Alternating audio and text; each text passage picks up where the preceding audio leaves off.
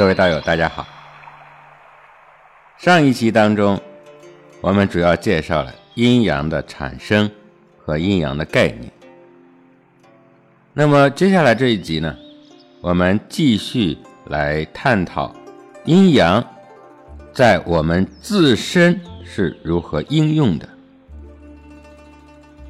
首先呢，我们继续来探讨一下我们的这个人体。啊，我们要把自己先来搞清楚。所谓知己才能知彼，哎，我们才能够帮助别人，才能够帮助别人做策划呀，做改变啊，用数数学来影响更多的有缘人。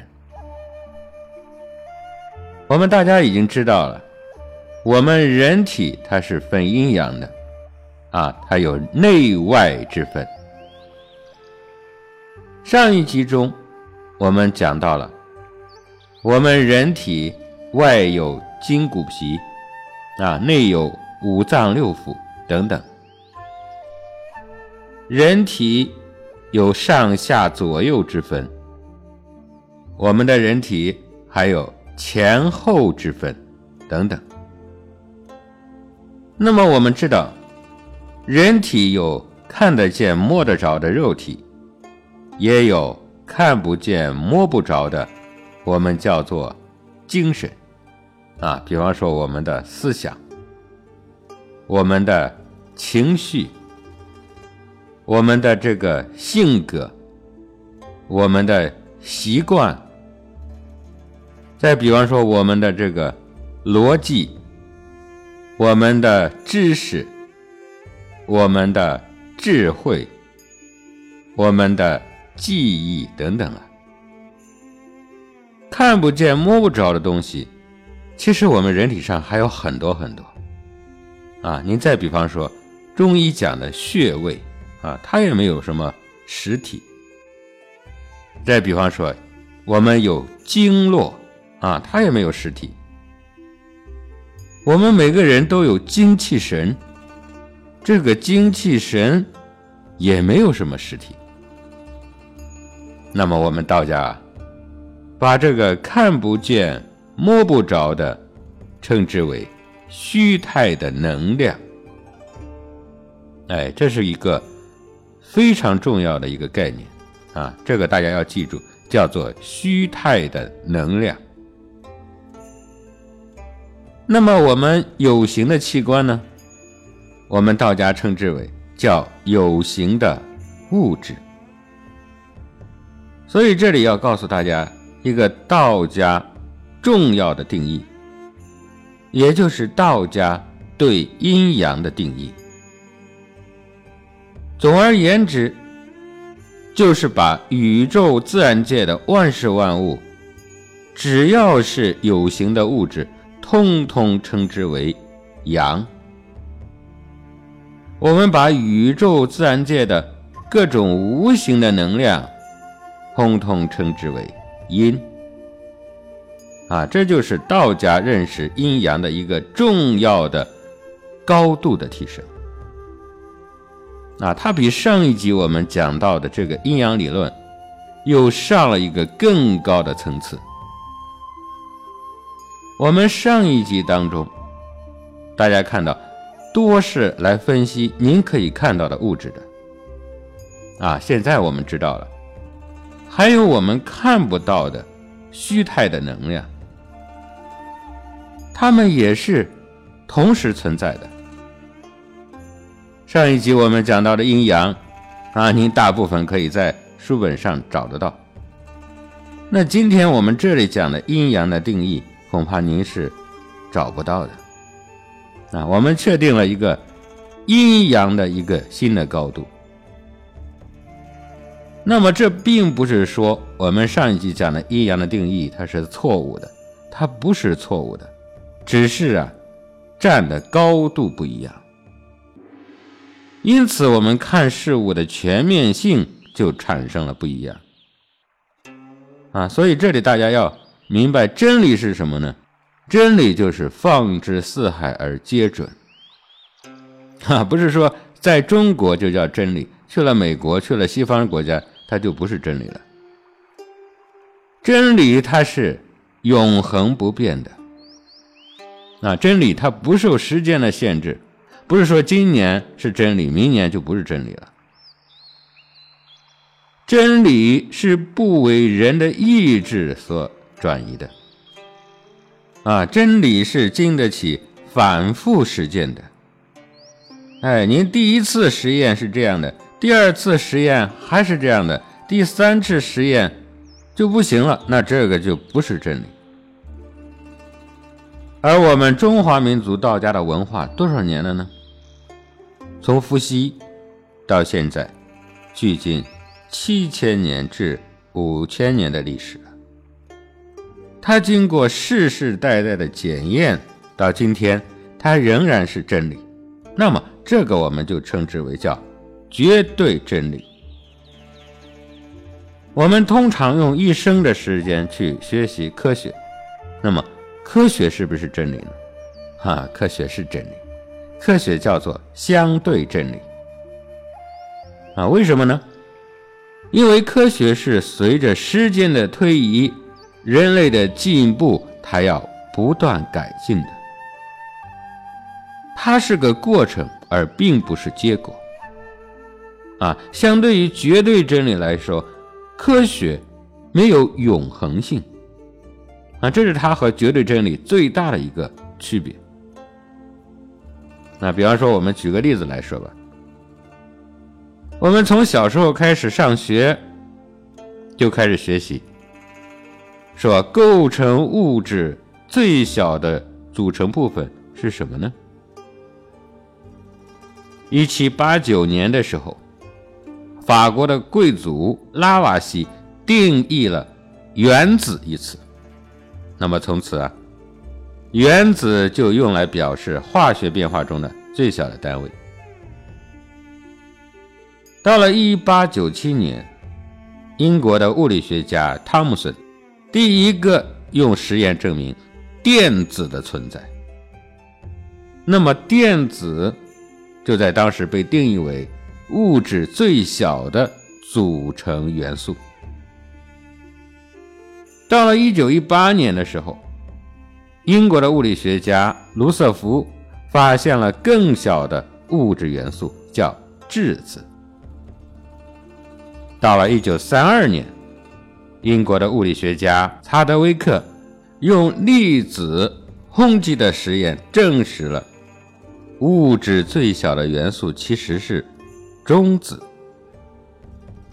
那么到了一九六四年，美国的物理学家莫里盖尔曼啊，他们提出了比中子、比质子这一类强子是由更基本的单元来组成的啊，这个最小的单元叫做夸克。那么，如今随着我们人类科技的发展，我们发现了最小的粒子还有重子、有强子、有介子、有超子等等。那么，最终科学家们得出了什么样的结论呢？到底什么才是构成物质最小的元素呢？嗯，那么到了现在。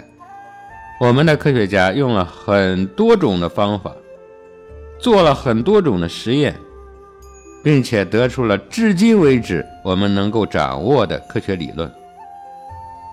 那么这些科学家呀，都是鼎鼎大名啊！他们分别是青霉素的发明人英国的科学家弗莱明，诺贝尔奖的获得者美国粒子物理学家斯蒂文·文伯格。德国的物理学家、量子力学的主要创始人海森堡，美国德克萨斯州奥斯汀高等研究所所长普索夫和他的同事们，等等等等，这些一系列的科学家，他们得出了最终的研究成果。啊，他们讲，第一，一直以来，科学家相信。通过研究组成宇宙的个体，可以了解宇宙的整体。啊，因此科学发展持续朝向原子化迈进，寻找构建所有物质的最小粒子。于是乎，从分子、原子到中子，但结果，他们总像俄罗斯娃娃一样，后面永远有更小的，啊，永远有更小的娃娃在那里等着。与此同时，二零零三年，世界著名的科学家、宇宙学家霍金，他向全世界宣布，放弃对宇宙终极真理的研究。啊，对此，他引用了英国的一位著名的文学家的语言，他说：“宇宙比我想象的不可思议还要不可思议。”那么道家的哲学早就说明了这一点，他讲其大无外，其小无内。哈，我们的祖先早就讲过这个问题。科学家研究出来的第二个结论，他们讲要找出宇宙最小的碎片，困难重重。原因可能很简单，因为没有东西是。独立存在的，啊，你看，科学家们告诉我们，没有东西是独立存在的。尽管我们一向认为物质是不连续且有界限的，啊，你比方说，这个是 A 物质啊，这个是 B 物质，它们有非常明确的界限，但事实上。物质之间并无法被清楚的划分。科学家们越靠近的去观察，就发现事物之间的依赖性越大。那么，早在五千年以前，道家的哲学就讲阴阳互根。啊，这是什么意思呢？翻译成我们的大白话就是说啊。道家讲，世界上任何的物质，无非都是由阴阳构成的，它们互为根本，密不可分。哈哈，一会儿啊，我们还会仔细的研究阴阳互根的原理啊。我们继续来说科学家的研究成果。他们说第三个成果，他们说，事实上，当代粒子物理学家在深入物质的底层之后。却没有发现任何实体的物质。所谓的亚原子粒子，其实更像是一团微小的、不停振动的能量波。啊，这里呢，大家应该都读过一部经书，叫做《般若波罗蜜多心经》。心经里面就讲啊，色即是空，空即是色。色是什么呢？色就是看得到、摸得着的物质。他说，物质里边是空的，而这个空，并不是什么都没有，而是存在着看不见、摸不着的能量。啊，您看，观世音菩萨跟这些科学家们说的是不是一个道理呢？好了，通过以上给大家举的例子。相信大家都应该明白，什么是绝对真理，什么是相对真理了。所以，我们今天很庆幸，我们能够学习到这个世界上最高等的学问，能够瞬间站在自然科学之巅。那么，那是因为我们的祖先了不起。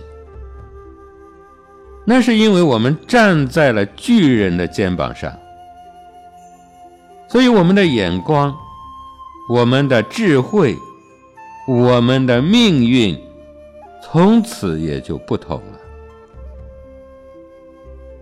与此同时，我们更要怀着一颗感恩的心、一颗恭敬的心，来学习我们祖先留给我们的瑰宝。我们更要有一颗付出的心，服务大众，来回报祖先的恩德与教化，来弥补我们德行的缺失，来影响身边的人，让更多的人认识真理、应用真理，这也不愧祖先给我们这么好的一个机缘啊。那么好的，我们继续回到最开始的话题上，哎，我们继续来探讨人体的阴阳。我们现在知道了，实体的物质是阳，虚态的能量是阴。那么好了，接下来又到了我们开始讲逻辑的时候了。哈，接下来大家要听仔细了，要跟上我们的思路，我们一个环节一个环节的逐个的去理解它。首先，我们来思考一个问题。我们知道，我们的手可以拿东西，眼睛可以看，耳朵可以听，嘴巴可以吃，可以说，哎，等等。我们知道，我们人体的所有的外在的器官，它都是有功用的。啊，您再比方说，我们的五脏六腑，它们也分别有不同的功用。你比方说，肠胃啊，它是管消化吸收的；心脏它是管动力的；肝脏它是造血的啊，等等。那么我们可以说，我们身体中所有有形的实体的器官，无论内外，都是有其功用的，并且呢，缺一不可。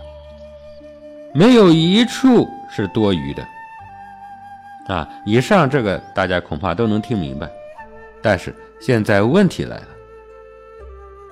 那么我们人体当中看不到、摸不着的这个所谓的虚态的能量，它们有其功用吗？哎，很显然，比方说我们知道思想有没有作用力呢？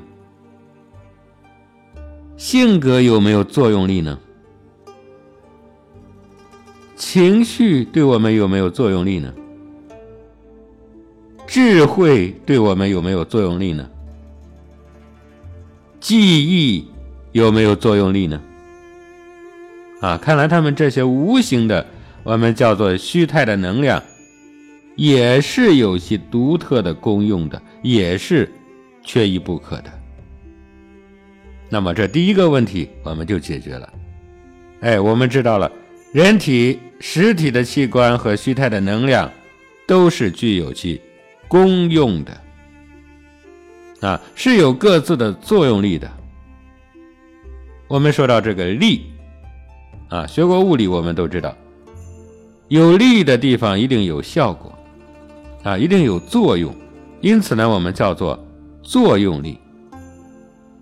那么反之，有效果、有作用的地方，就必然有力的促使。那么我们可以说，人体实体的器官都是有力的。人体虚态的能量，既然能发生作用，那么它也是有力的。这是两股不同的力，且这两股力。同时存在，缺一不可。哎，大家思考一下，是不是这样一个规律呢？人有可能，他只有实体的器官独立存在吗？啊，那他就不是我们说的正常人了吗？只有形体没有精神，不就是行尸走肉吗？啊，不就是植物人吗？它不属于我们正常人的范畴了，哎，我们说这就不正常了。那么如果反之，一个人如果只有精神而没有肉体，他也是不能独立存在的啊，因为精神没有了承载，没有了载体，那不就是我们说的鬼吗？哈哈，呃，这个也不正常。所以，正常人都是有形和无形同时具备的。哎，这里我们就给大家引出了阴阳学说的第一个真理：也就是我们刚刚谈到的阴阳互根。什么意思呢？就是说阴和阳互为根本，缺一不可。那么人体有实体的物质和虚态的能量，并且按照阴阳互根的原理，它们互为根本，缺一不可。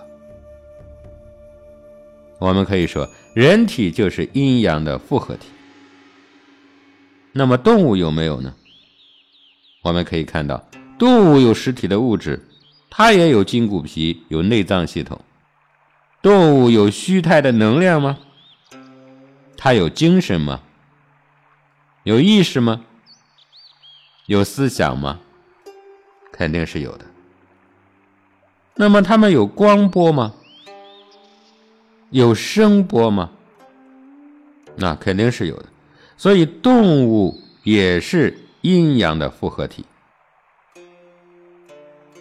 人体、动物，我们说的都是活生生的生命，啊，这个我们比较容易理解。那么植物呢？植物有道家说的阴阳吗？啊，您看植物它有实体的物质，这个是毋庸置疑的，对吧？那它有没有虚态的能量呢？它有没有情感呢？植物会有感觉吗？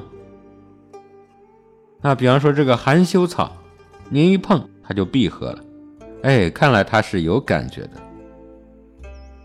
但是这也不能说明它们是有虚态的能量的呀。啊，这里呢，前苏联的科学家叫卡尔良，他发明了一种叫卡尔良的相机。这种相机可以拍摄肉眼无法看到的。无形的能量场，它可以拍摄出一些奇妙的现象。哈，你比方说，它拍摄了一片被切除掉三分之一的树叶，却可以显示出树叶以前的完整的面貌。原因是什么呢？哎，科学家卡尔良说了，树叶的能量场。依然没有被切掉。哇，他说树叶也有能量场。那么卡尔良相机在生物学、仿生学、基因学乃至航空航天、生理学等等方面有着深远的影响。它是一门新技术。啊，这种相机它主要是用于科研的相机。哎，那么好吧。我们接下来呢，就来看几张卡尔良相机拍摄的树叶的照片。哎，大家看到这些图片，我们感觉惊人吧？当我们还在阳性的，也就是实体的物质上去研究的时候，古人早就提出了虚态能量的学说。那么，我们看到的这些照片是真的还是假的呢？哈，现在不都是流行 PS 吗？哎，这个拍张照片，长得丑的可以 P 成美的，对吧？皮肤粗糙的可以变成白皙的，啊，甚至可以调换背景，啊，是不是？可以重新构图等等。为了让大家更加清楚地认识到能量的存在，那么接下来呢，我给大家推荐一段。关于树叶能量场的动态的视频，大家通过视频更能够清楚地认识到能量场的确存在。因为我们课程时间的这个原因啊，啊，在此呢就不再占用大家的时间去观看这个视频了。那么大家可以在道学在线学习群里面进行下载观看，啊，我们的。群号是四八六六零零二七零，同时呢，也欢迎大家加入道学在线学习群，我们来更加系统的按照指导性的学习次第，循序渐进的全面的来进行公益道学的学习。好了，我们看到植物也是有能量场的啊，它也是阴阳的复合体。它也是由实体的物质和虚态的能量所构成的。那么，没有生命的物体也符合这个原理吗？啊，它也有能量吗？啊，我们说了多次了，真理是放之四海而皆准的。那么，物体虽然是死的，啊，相对不动，啊，相对静止的，但是它也有其能量场的存在。哎，我们接下来再看几张关于物品的能量图。通过这些图，我们能够直观的看到物体能量场的存在。哎，好了，我们看到。物体也是有能量场的，那么这里呢，我们给大家来解释一个问题啊，比方说我们找一个师傅来看风水，风水师傅说了要给您招财，对吧？说让您在门口摆放一对大象，大象是可以吸水的，风水里面水为财，因此呢可以招财。那你是不是去动物园牵两头大象拴在门口呢？哈，肯定不是吧？哎，这个风水师又说了，说要在桌上放个金蝉，啊，金蝉也是招财的。那您是不是去河里抓几只癞蛤蟆放桌上呢？哈哈，恐怕也不是吧？这还是好的呢。啊，风水师还说了，说您窗台上要放一对麒麟，啊，因为房子外面有外形煞，我们用麒麟来化解这个形煞。哈，天哪，您去哪里去弄两只麒麟呢？啊，说您带个龙吧，啊，可以化解是非。那您真的要从天上找个龙下来带着不成吗？哎，看来这些都不是的。那么您摆放的、佩戴的，无非都是他们的形象，我们叫吉祥物。啊，有铜的，对吧？有木雕的，有玉的，有石头的，有陶瓷的，等等吧。那么这样管用吗？不是说大象吸水而招财，摆放两个石头的大象，它又不去吸水去。他如何的来招财呢？哎，这个原因很简单，我们借用了大象的形象，而这个形象也具备了它的能量场，因此呢，它具备了调节风水能量场的作用力。哎，道家说有其形，必有其气。啊，这个气指的就是能量。哎，这样讲大家就明白了吧？调节风水、摆放吉祥物，其实看房子跟看病，它是一个道理的，都是在调节您的能量场。那么，通过以上我们的探讨，我们是不是可以这样来做一个总结？这个宇宙自然界的万事万物，不管它是活的还是死的，哎，不管它是运动的还是静止的，自然界的一切的一切，都符合阴阳的法则。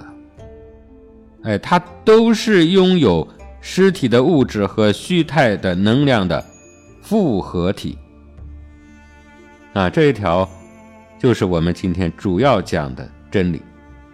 哎，我们要记住，万事万物都具备实体的物质和虚态的能量，这就是阴阳互根。与此同时，我们同样证明了一个原理的存在，那就是万物皆有灵。啊，好啊，大家要记住这样一个延伸的原理，叫万物皆有灵。我们知道了万物皆有灵，这个所谓的灵，不是迷信中的灵魂，而是虚态的能量。它是无形的，但是它是有力量的。我们知道了这个，那么请问您还敢随随便便的去丢弃一样东西吗？您还随便浪费一粒粮食吗？您还随便去公共场所乱写乱画吗？哈哈，勤俭节约是中华民族的美德。那么从另一个角度来说，勤俭节约是人类对万物的博爱。因为万物皆有灵，我们同时也要知道，任何的爱。必有反馈，为什么呢？为什么任何的爱必有反馈呢？啊，你比方说，我爱我的钢笔，我的钢笔也爱我吗？是的，因为我们学过物理学，都会知道一个原理：有力的地方必然有反作用力。这就是我们通俗的讲的叫反馈。这个可是科学的理论啊。那么您要知道，为什么我们小时候吃饭，连筷子的摆放都有讲究，对吧？放不对就是要挨打的。哈哈，为什么我们在饭桌上不能吵架呀？啊，为什么会有这样古老的传统呢？这都是万物有灵的说明啊。古人比我们懂得这个。我们到今天，只是渐渐的把这些真理淡忘了，而满脑子里呢，学一辈子，学的其实都是相对真理。哎，可惜吧。反之，您微笑，啊，微笑是能量，是虚态的能量，其反作用力也是微笑的能量场。现在科学已经证明，微笑是最好的养生。那您愁眉苦脸呢？当然，它也是虚态的能量，它也有反作用力，它会给您带来愁眉苦脸的能量场。哎，您看《太上感应篇》上讲啊，故吉人与善、事善、行善，一日有三善。三年天必降之福，啊！您认为这还是迷信吗？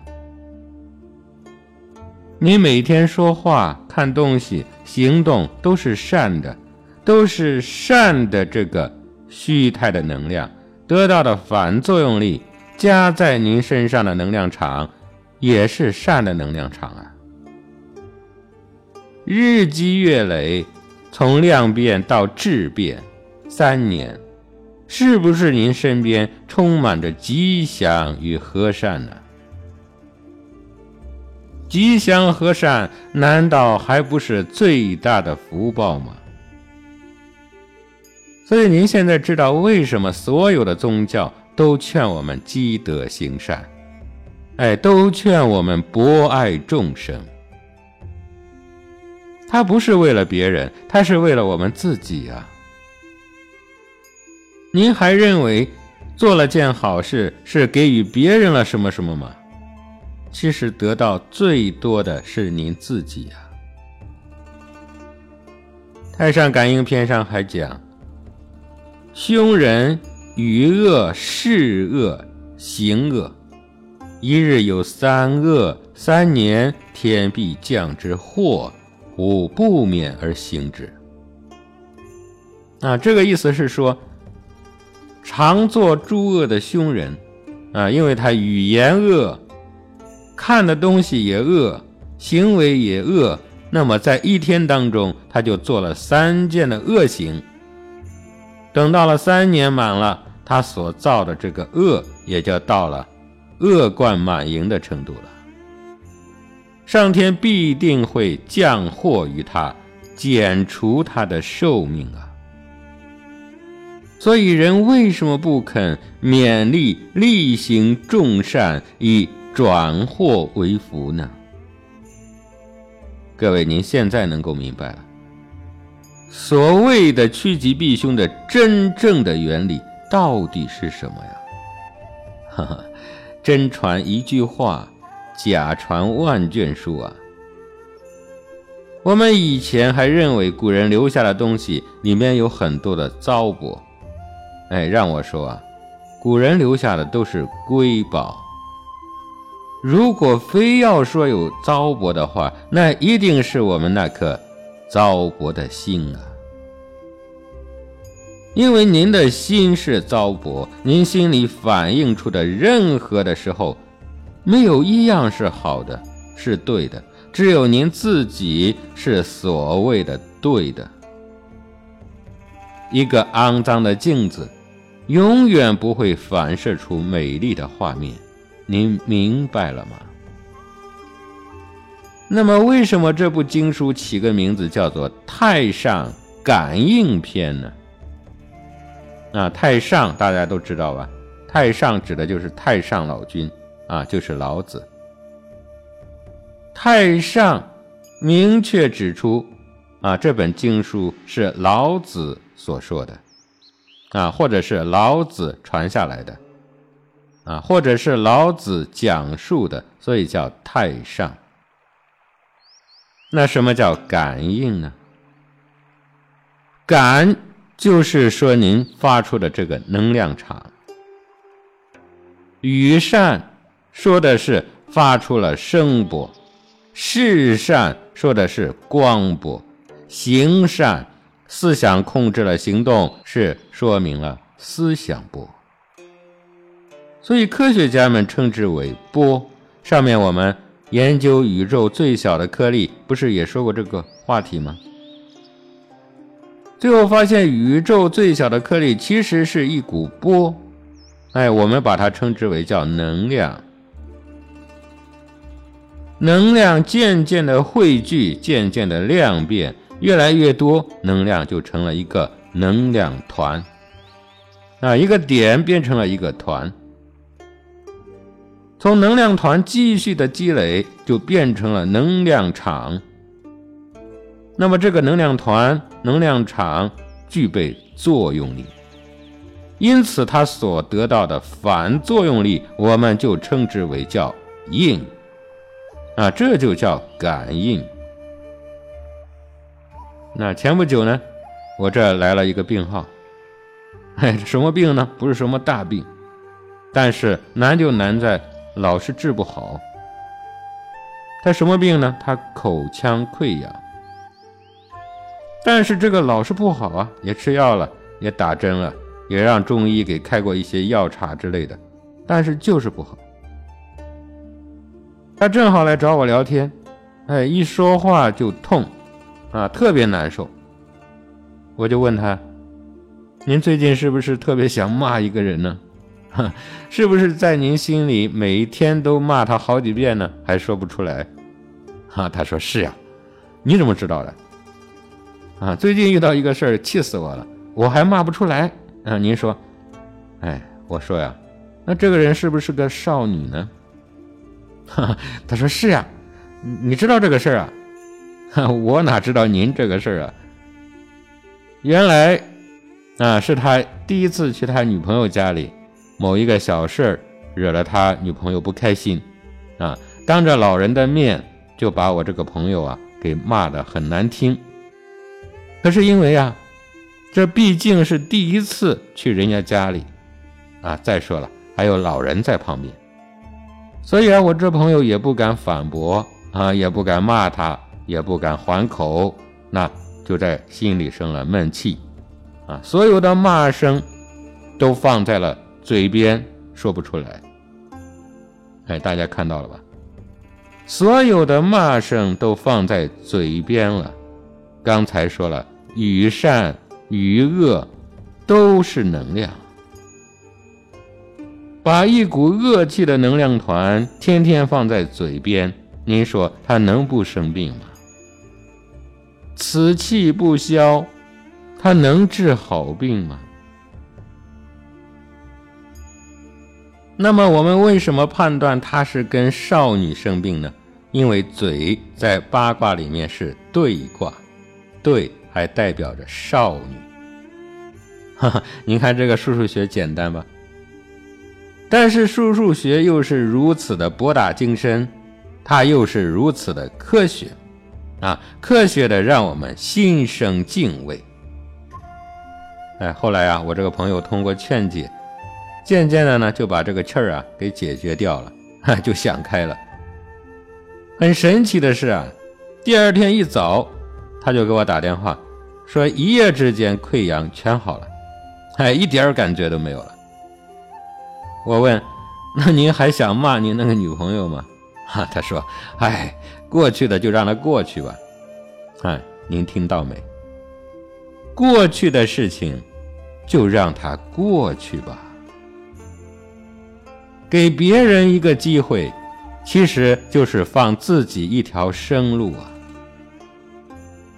事情都过去了，您还拦着不让他走，那他就时时刻刻。跟着您呗，那能有什么好结果吗？所以，过得去，过不去，还是您说了算啊！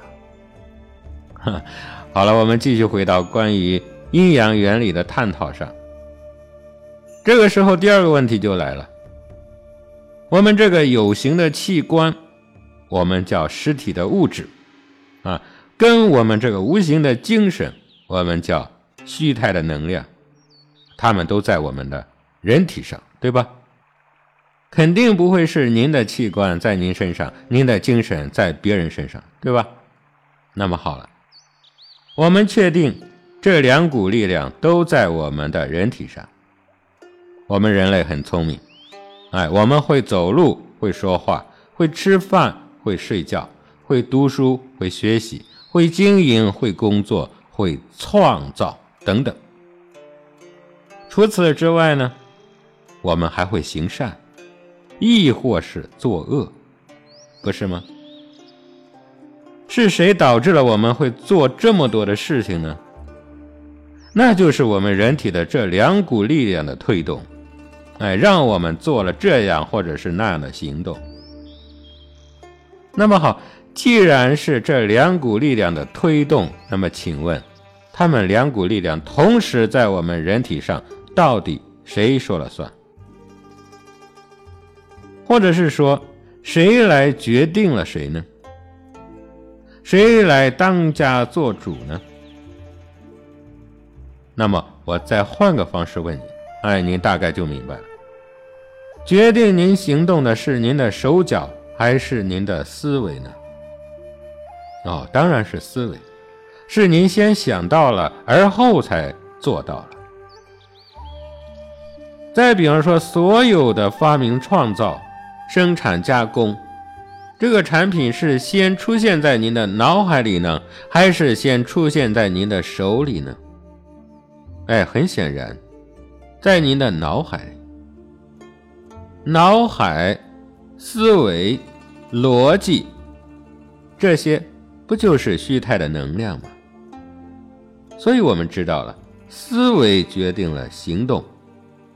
想法决定了行动，所以我们又得到了阴阳学说的第二条原理：虚态的能量决定了实体的物质，我们叫做阴决定阳，所以叫阴阳，而不是叫阳阴啊。所以古人的命名它是有根据的。现在您知道了为什么叫阴阳而不叫阳阴了吧？啊，那么大家来看，当西方医学研究人体实体物质的时候，我们的祖先早就研究更高的层次了。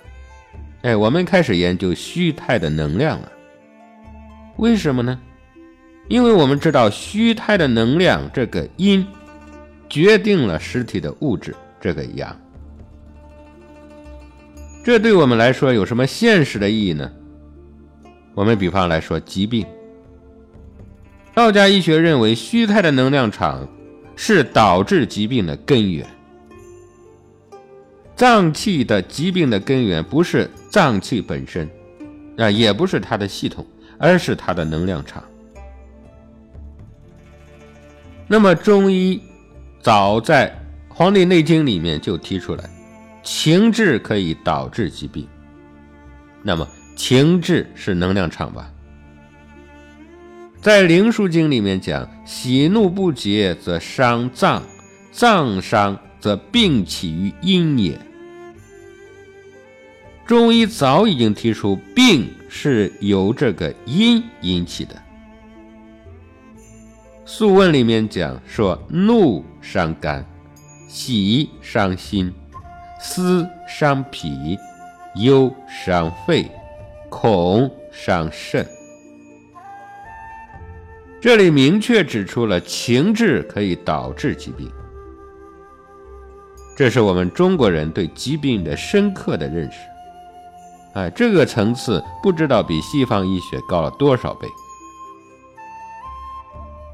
三阴集病症方论》里面讲，七情，人之常性，动之，则先自脏腑愈发，外行于肢体。他说：“七情导致内脏的郁结，而后可以表现在肢体上。”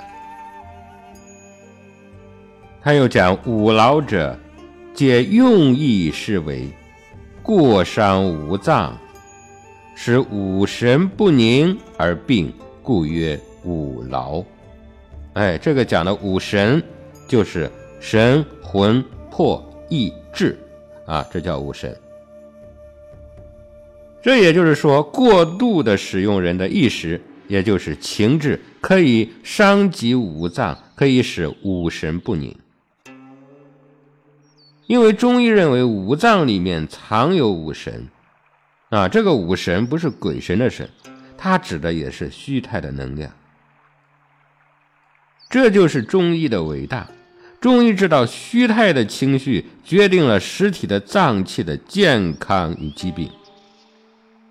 但是，这只是揭开了古代医学的冰山一角。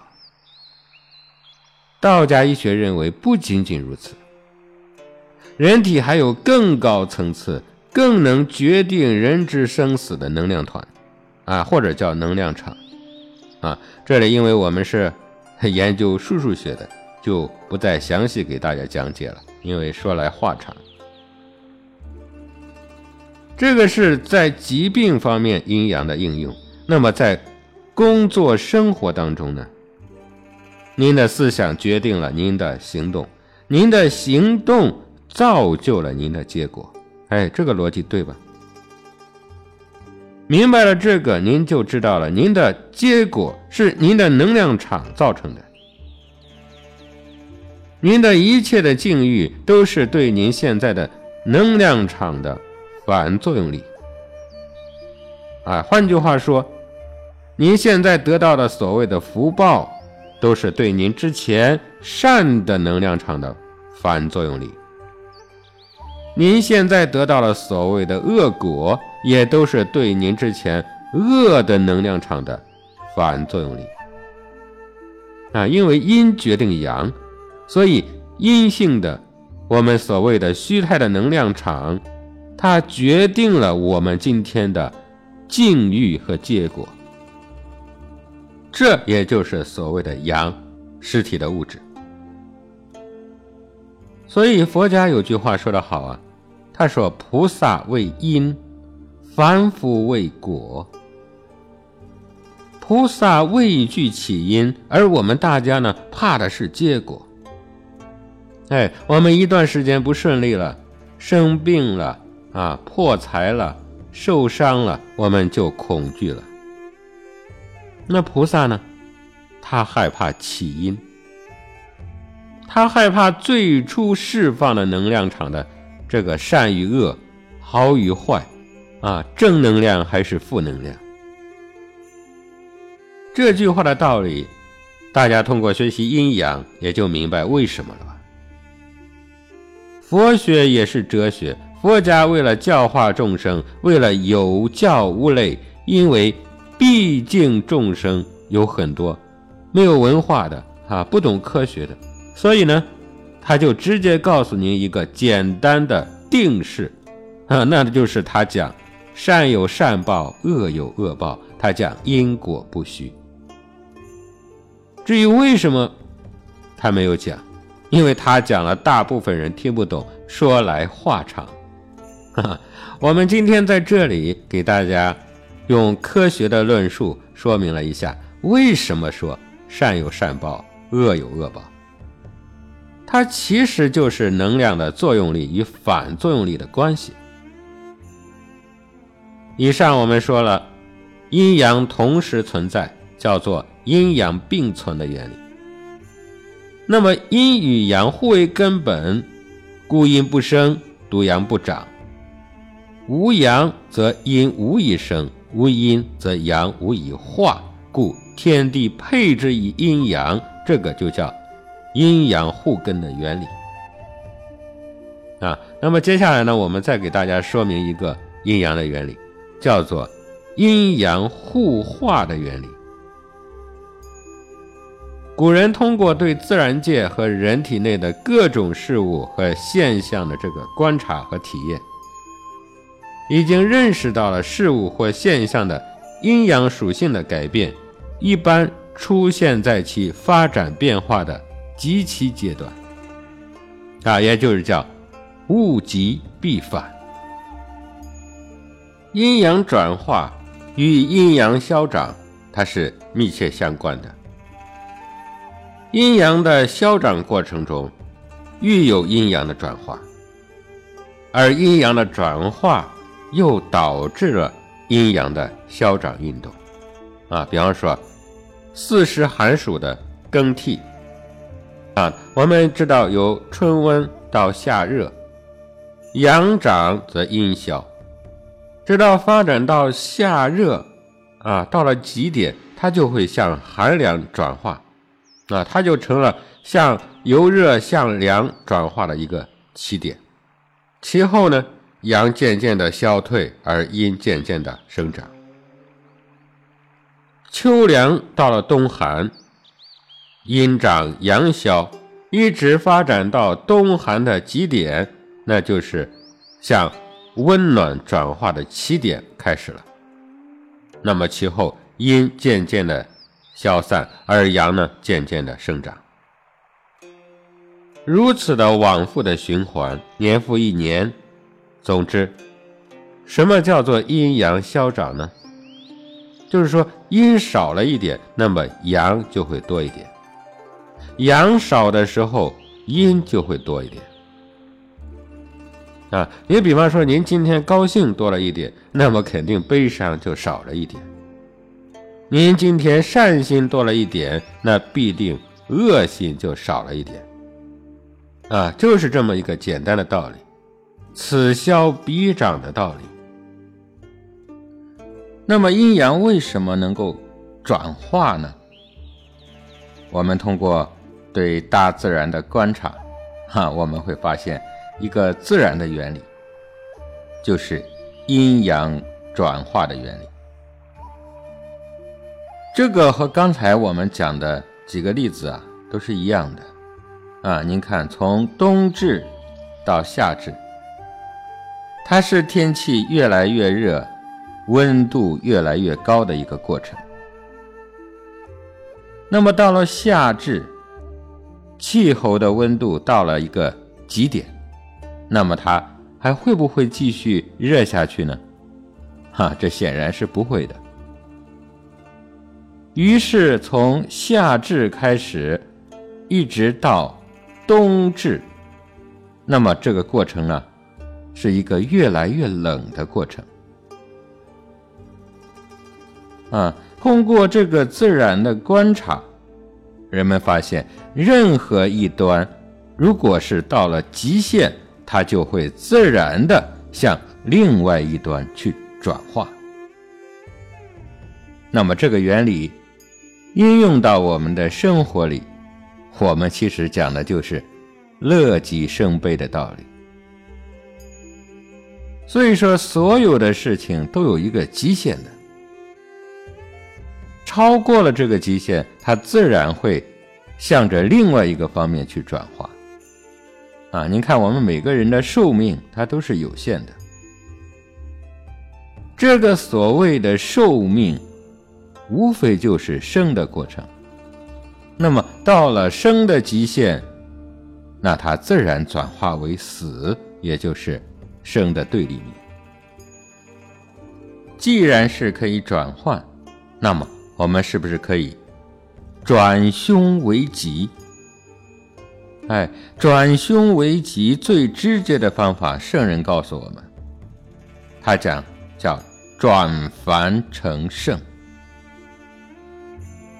因为菩萨为因，凡夫为果，所以我们要从因上去改变，这才是真正的改变。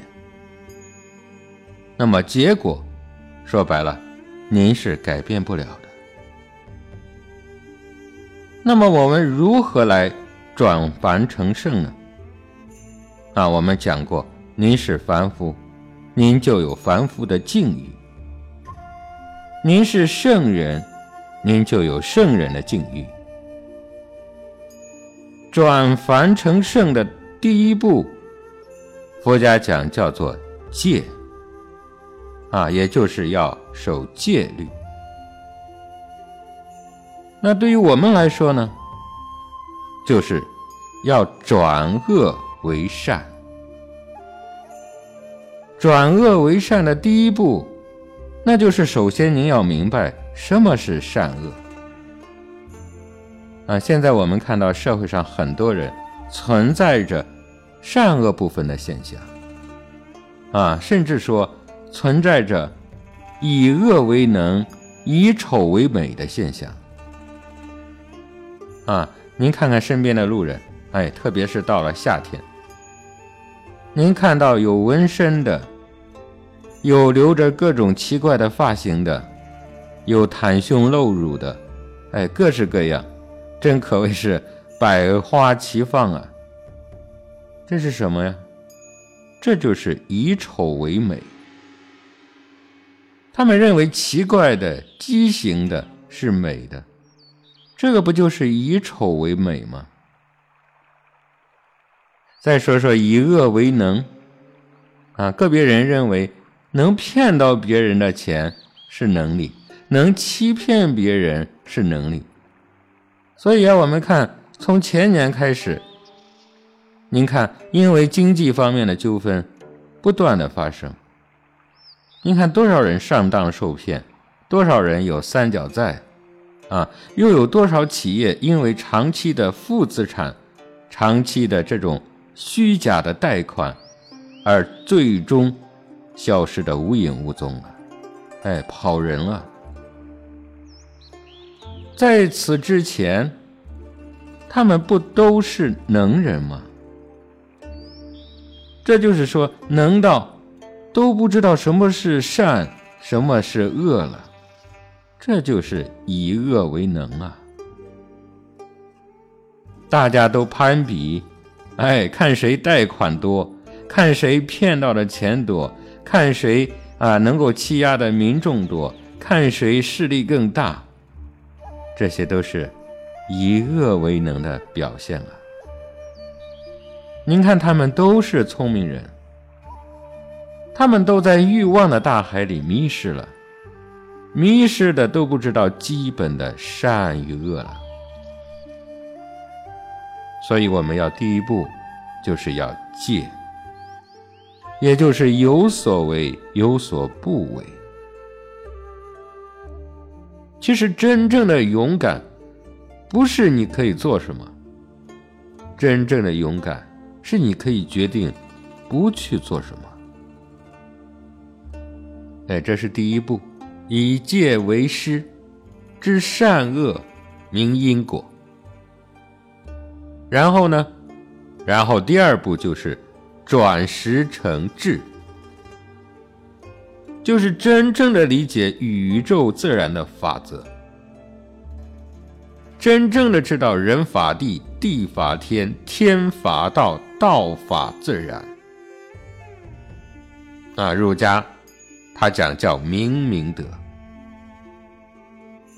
那么就是把您的知识转化成智慧。您智慧了，因此您所有的思想行为都与道吻合，与道相应，那么就会与道产生同频共振，从而达到就像孔子讲的“七十而从心所欲不逾矩”。他的每个思想、每个行为都是符合道的，因此他得到了真正的自由，他叫随心所欲。心里想什么都不会逾越这个道的规矩啊！这是什么呀？这个我们道家称之为叫逍遥。所以，我们每天去争取啊，去努力啊，您到底是为了什么呢？为了自由啊，为了人生的自由，可以想去哪里就去哪里。为了财务的自由啊，咱们想买点什么都可以买。为了思想的自由，啊，想学习什么，都可以学到。然而呢，您至今一点儿也不自由。您想去哪里就去哪里，可是您甚至都没有办法悠闲的、开心的陪着家人去度个假。您自由吗？您想买什么就买什么，您甚至都没有时间在家里。陪着父母吃顿饭，吃的问题您都解决不了，您怎么说你自由呢？您可以随便去学习智慧吗？您连学习的时间都没有，您哪里来的学习文明的自由呢？啊，在我看来，您无非是个傀儡而已，您是金钱的傀儡，欲望的傀儡。物欲横流的傀儡，您早就不是您自己了，你已经被自己封闭了。所以，我们所谓追求的自由，它都是相对的，都是有限的。我们要努力把自己在思想的这个禁锢当中解放出来，从欲望的禁锢当中解放出来，那样您。才有逍遥的人生，您才是真的自由。努力是什么呀？努力是为了让您越来越健康，越来越快乐，越来越幸福，越来越吉祥，越来越有缘，越来越真实，而不是为了越来越有钱而担惊受怕。也不是为了您的职位越来越高而心事重重，更不是为了工作越来越卓越而失去了家人。您想明白了吗？所以老子在《道德经》里面就讲：“天下皆知美之为美，斯恶已；皆知善之为善，斯不善已。”故有无相生，难易相成；长短相形，高下相倾；音声相和，前后相随。是以圣人处无为之事，行不言之教。万物作焉而不辞，生而不有，为而不恃，功成而弗举。夫为弗举，是以不去。什么是无为呀？啊，无为不是无所作为，无为是大爱，是博爱啊，是无我的去作为，没有丝毫的自己的欲望，没有自己的贪求。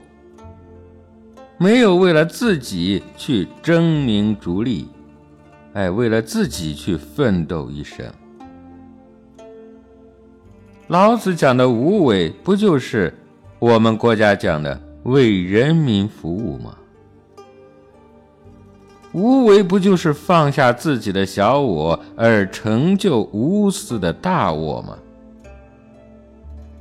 无为不就是甘心处下？处处利他吗，哎，我们真正做到无为，天下还有什么事情我们做不到呢？正所谓啊，无为而无不为。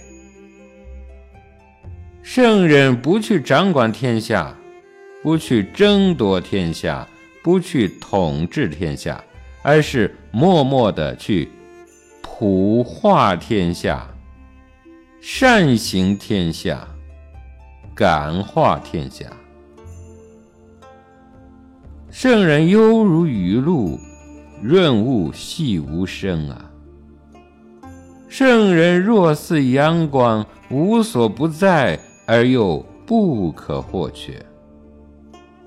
您看，我们所学的一切的智慧，我们所讲的一切的知识技能，不就是为了唤醒大家，放下自身的那点蝇头小利，而去选择一条道法自然的逍遥之道啊？那么好了，今天呢，就给大家。暂且探讨到这里，啊，不知道阴阳的法则和趋吉避凶的原理能不能给您些许的帮助？在这里，没有什么可以馈赠给您的礼物，只是问候一声道安，祝您吉祥如意，道业圆满。好的，各位道友，我们下集再会。